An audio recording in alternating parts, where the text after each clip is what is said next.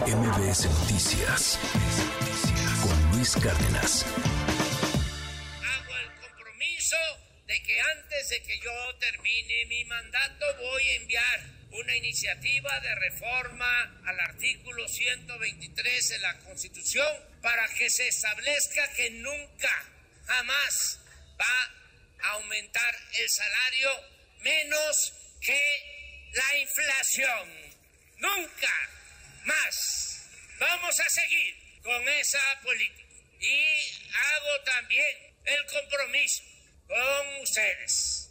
Me lo plantearon, me lo plantearon el sindicato de maestros y otros trabajadores. Vamos a revisar la contrarreforma laboral de Cedillo, la de las pensiones Sería muy bonito que el presidente tuviera palabra mágica y lo que diga se cumpla. Pero por desgracia no es así. El dinero de las pensiones tiene que salir de algún lado. Y Jorge Andrés Castañeda sabe de dónde. Bueno, creo. Está aquí con nosotros. ¿Cómo estás, querido Jorge? Bienvenido. Feliz año. Feliz año, Luis. Un gusto estar aquí otra vez contigo, de regreso en el estudio ya, dándole en este 2024. Dándole con todo en este 2024. Oye, a ver, ¿cómo ves deja tú la declaración del presidente, la bronca de pensiones que se nos viene, ya lo has advertido, ya lo has dicho, es bomba para la siguiente presidenta. Bueno, Primero hay que entender bien cuáles son los diferentes tipos de pensiones. Aquí vamos a hablar solo de los trabajadores que están en el sector formal, ¿no? Porque es este los trabajadores del sector informal, que es más de la mitad de la población. Lo único que hay es la pensión de adultos mayores que hizo este gobierno. Bueno, ya venía desde el gobierno de Fox, pero bueno, la implementó de forma masiva este gobierno. A ver, en 1997 se hace la reforma de la que habla el presidente. Y entonces, los trabajadores en ese momento podían escoger en qué régimen querían estar, si en el o sea, que ya estaban de cierta edad, en el régimen 97 o en el régimen de Afores. Para simplificarlo y dejarlo de forma eh, entendible. entendible, antes el sistema de pensiones, antes del 97, funcionaba en que todos contribuimos a una bolsa grandotota y de esa bolsa se pagan las pensiones. Ok. Este, entonces ya sabemos cuánto va a ser la pensión, por eso se llaman de beneficio definido. Ok. Entonces te dicen, tú al día de tu retiro ganas 100 pesos, te vamos a pagar 100 pesos. Ok. Y esa lana se paga con lo que yo, con, lo que los jóvenes contribuyen hoy, ¿no? Ese era un sistema que nos iba a llevar a la quiebra como Estado mucho antes de lo que es, pues no iba a alcanzar la lana para hacer eso, ¿no? Viene la reforma del presidente Cedillo en el 97 y se crean las AFORES, que son cuentas individuales. Es decir, yo aporto a mi Afore como trabajador de, del sector formal, el patrón aporta una parte y él está un poquito, ¿no? Y yo, cada quien tiene su cuenta, su Afore. Y cuando tú te retires, eh, digo, se transforma el monto que tú tengas ahí en una anualidad y ese va a ser tu monto de retiro pensión del retiro, ¿no? Eh, las pensiones que les dicen 97, para que estemos claros, que son todas las de los trabajadores antes de la ley de, Afores. Y, los que y ahí tuvieron ciertos trabajadores la opción de escoger uno o la otra. Hacia, para el trabajador hacía sentido quedarse en la 97. Sí, claro. Casi todos se quedaron. Esas son las que son un problemón para el gobierno, ¿no? Este ya representa un gasto muy importante en el presupuesto. Estamos hablando de cuánto, si no me equivoco, casi dos billones. Sí, casi dos billones de pesos. O sea, el presupuesto es de nueve billones. Que meter, ahí están las del ISTE, que son los de los trabajadores del pero Estado. Pura pensión, dos billones, ¿no? Sí, más o menos. Muchísimo. O sea, de los nueve billones, dos se te van en esto. de tus nueve pesos, dos se van en pensión. Y es algo que sabemos que va a crecer. Ok. ¿No? Porque pues, eso se hace con cálculos actuariales, se ve cuántos años tiene la gente, cuándo se van a retirar, se sabe cuánta gente va a haber, cuánto va a haber que pagar. Para el 28, 29 va a ser un problema mucho más serio para las pensiones, eh, para la para el presupuesto, lo que vamos a tener que gastar en pensiones. Ahí, no solo son las del IMSS, que son estas que te acabo de escribir, también están las del ISTE, Pemex, CFE, Fuerzas Armadas y un montón de otras, pero esas son las que son mucha lana. Ahora, también tenemos aquí este problema y es políticamente incorrecto. No sé por qué quiero que me cancelen tan pronto en ya, el año. apenas es... Sí, apenas es nueve, pues llegando el primer día del 24. Pero se mueren menos. Eso es un gran problema para las pensiones. A en ver, todo el perdón, mundo. nos No, no, sí. estamos muriendo menos, Bueno, no- vivimos más tiempo. No menos, sino más tarde, digamos. Sí, más es- tarde, sí. Bueno, al final todos nos vamos a morir, sí, es- ciertamente. Y es un, no, en efecto, es un problema grande porque pues, son más años que hay que estar pagando por persona. Qué bueno, porque las personas vivan más, pero se vuelve un problema para los Sí, sistemas de económico. pensiones.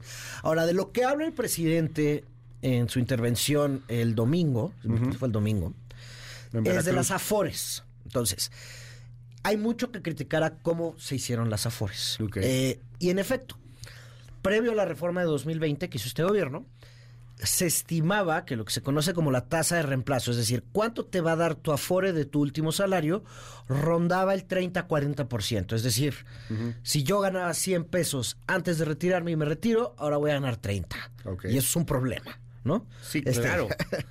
O sea, si ganabas 100 pesos y cuando te retiras nada más ganas 30, Es una broncota. es 70% adiós. ¿Y por qué? Pues hay muchas razones. Quizá los montos de aportación patronales y del trabajador, ya, sabemos hoy, no fueron suficientes en, en esa reforma. No era suficiente lana la que estábamos poniendo en nuestra cuenta individual. Luego, eh, en efecto, las afores, a mi parecer, cobran demasiadas comisiones. No pega tanto en el agregado, pero ya que, y esto vamos a regresar al asunto, las afores básicamente solo invierten en bonos del gobierno y en CETES, bueno, en diferentes instrumentos del gobierno, no están haciendo inversiones demasiado sofisticadas o no han hecho históricamente, si su tasa de administración me parece un poco excesiva. Ok. ¿no?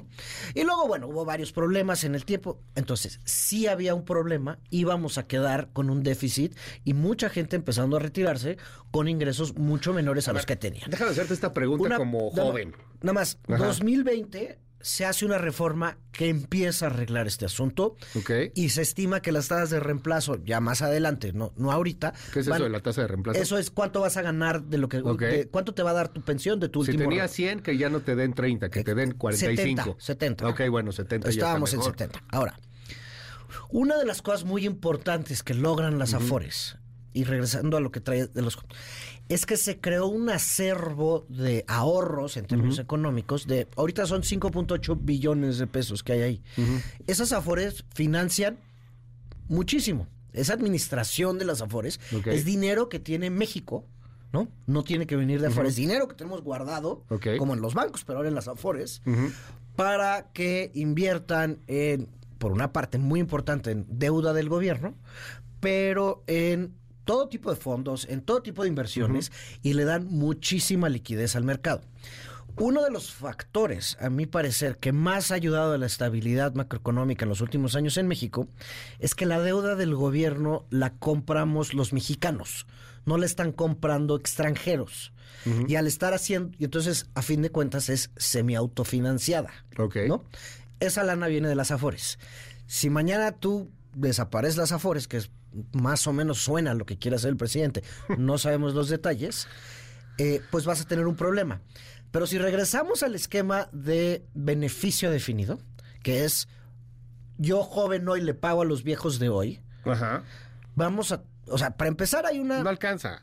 no solo no alcanza, hay varias consideraciones importantes ahí. Uno es, es cuestionable su justicia generacional porque yo le voy a estar pagando a los viejitos de hoy, ¿no? O sea, yo me pago a mí, ¿no? Sí, claro. Esa es la filosofía atrás de eso.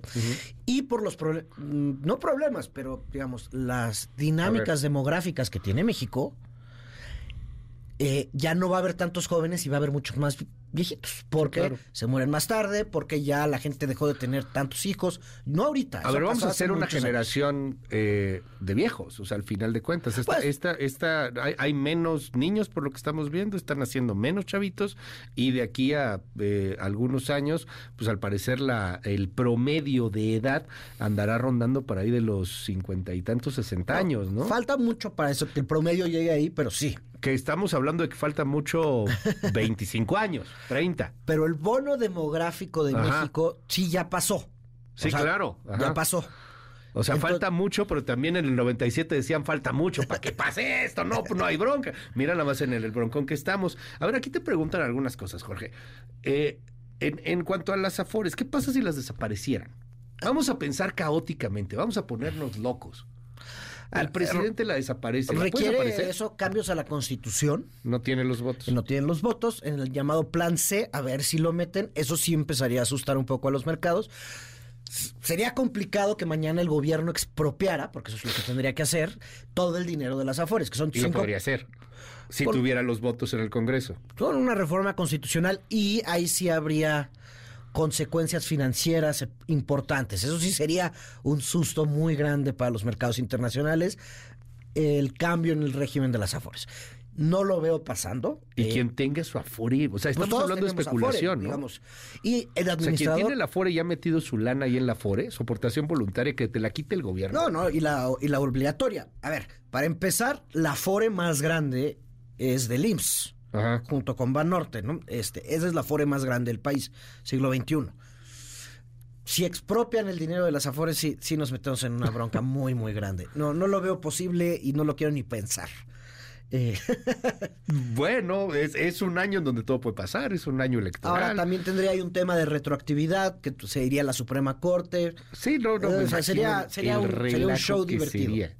Oye, nos dicen aquí en el, en el WhatsApp 5571 131337 eh, el sistema, o sea, ¿cómo está? El del 97 fue el anterior de las, de las Afores, ¿no? Y hay otro que es el del 73. Sí, sí, ya queda muy poco en el 73, este, es Sí, ya. una ya. variación de ese, digamos. Ok, nos dicen aquí en el, en el eh, WhatsApp, eh, los escuchamos en Cuernavaca, eh, todos los que están ofendiendo son unos arrastrados, bueno, ya gracias ahí por el mensaje, Feliz año. ojalá, feliz año nos dicen aquí, que, que sea un muy buen año.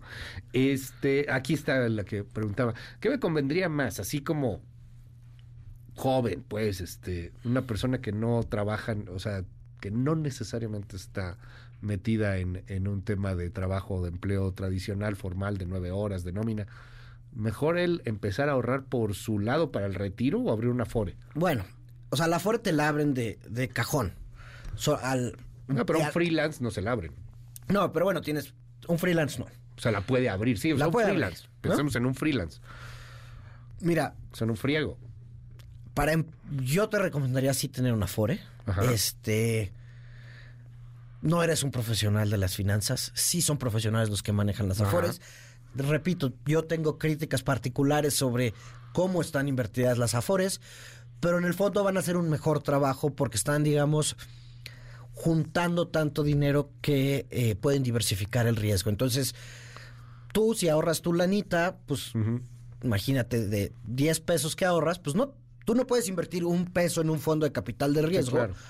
que puede dar muy buenos resultados o perder la lana. Las Afores que tienen 5.8 billones de pesos, Sí, sí, claro. pueden poner una parte en cosas de alto riesgo, una parte en cosas de mediano riesgo, y les da la capacidad de diversificar, por lo que en teoría debería de irles mejor como inversionistas. Ok. ¿no? Eh, también eh, tienen que se- tienen reglas muy claras sobre cómo pueden invertir y que y no.